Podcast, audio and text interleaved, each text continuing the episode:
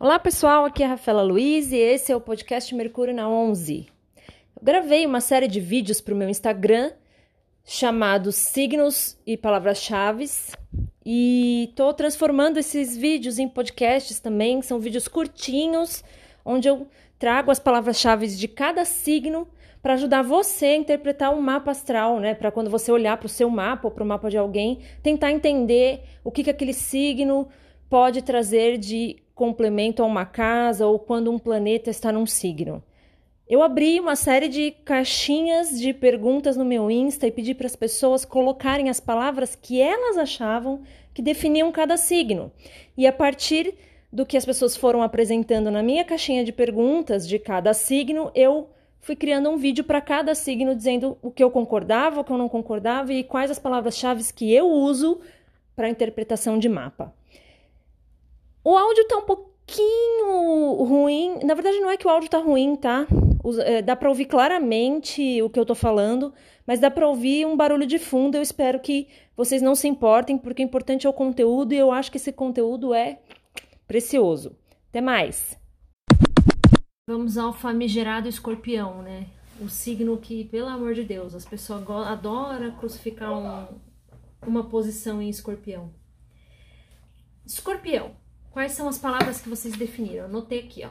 Perseverante, intenso, misterioso, intuitivo e racional. Olha, racional não é uma palavra para escorpião. Ele pode ser frio se ele precisar, mas não se esqueçam: escorpião é o signo fixo de água. Escorpião é um signo de água, ele está ligado às emoções. Eu tive um professor de astrologia, o pai da Isa Mesadri, professor Luiz Louceiro, que ele dizia que as águas de escorpião são o lodo que se forma às vezes no fundo dos lagos.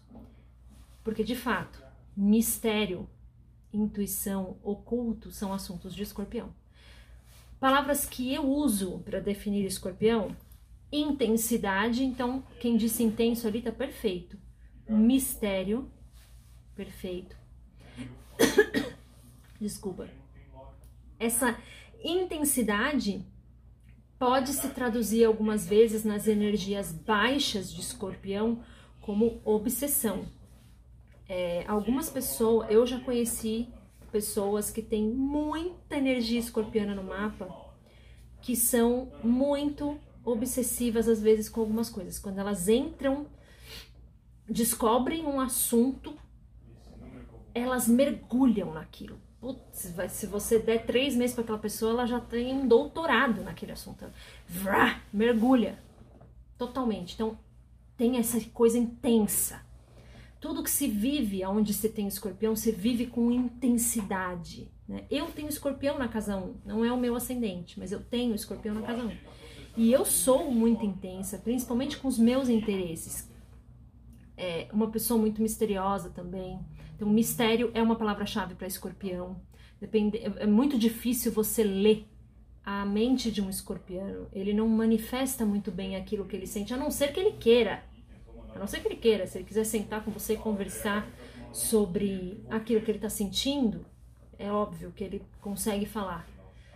Mas por isso até pode ter surgido a palavra racional aqui. Ele não é racional. Muito pelo contrário, o escorpiano é muito intenso ou aonde você tem escorpião no mapa, há muita intensidade ali. O que há é uma capacidade mais fria de disfarçar isso. De, de, e eu não diria nem disfarçar, porque na verdade o escorpião não, não quer disfarçar, ele simplesmente ele quer selecionar para quem, com quem ele quer manifestar o que ele realmente pensa, tá? E então as palavras que eu uso para definir escorpião são intensidade, profundidade, transformação, regeneração, tá? Morte e renascimento, sempre, esses são sempre tópicos escorpianos capacidade de se regenerar, né? No post que tem no meu feed sobre escorpião, lembra? Eu liguei ele à fênix, a simbologia da fênix, que renasce, a capacidade regenerativa de, um, de onde você tem escorpião é muito forte. E é isso. Essas são as palavras que eu usaria: intensidade, profundidade, mistério oculto também, e regeneração e transformação.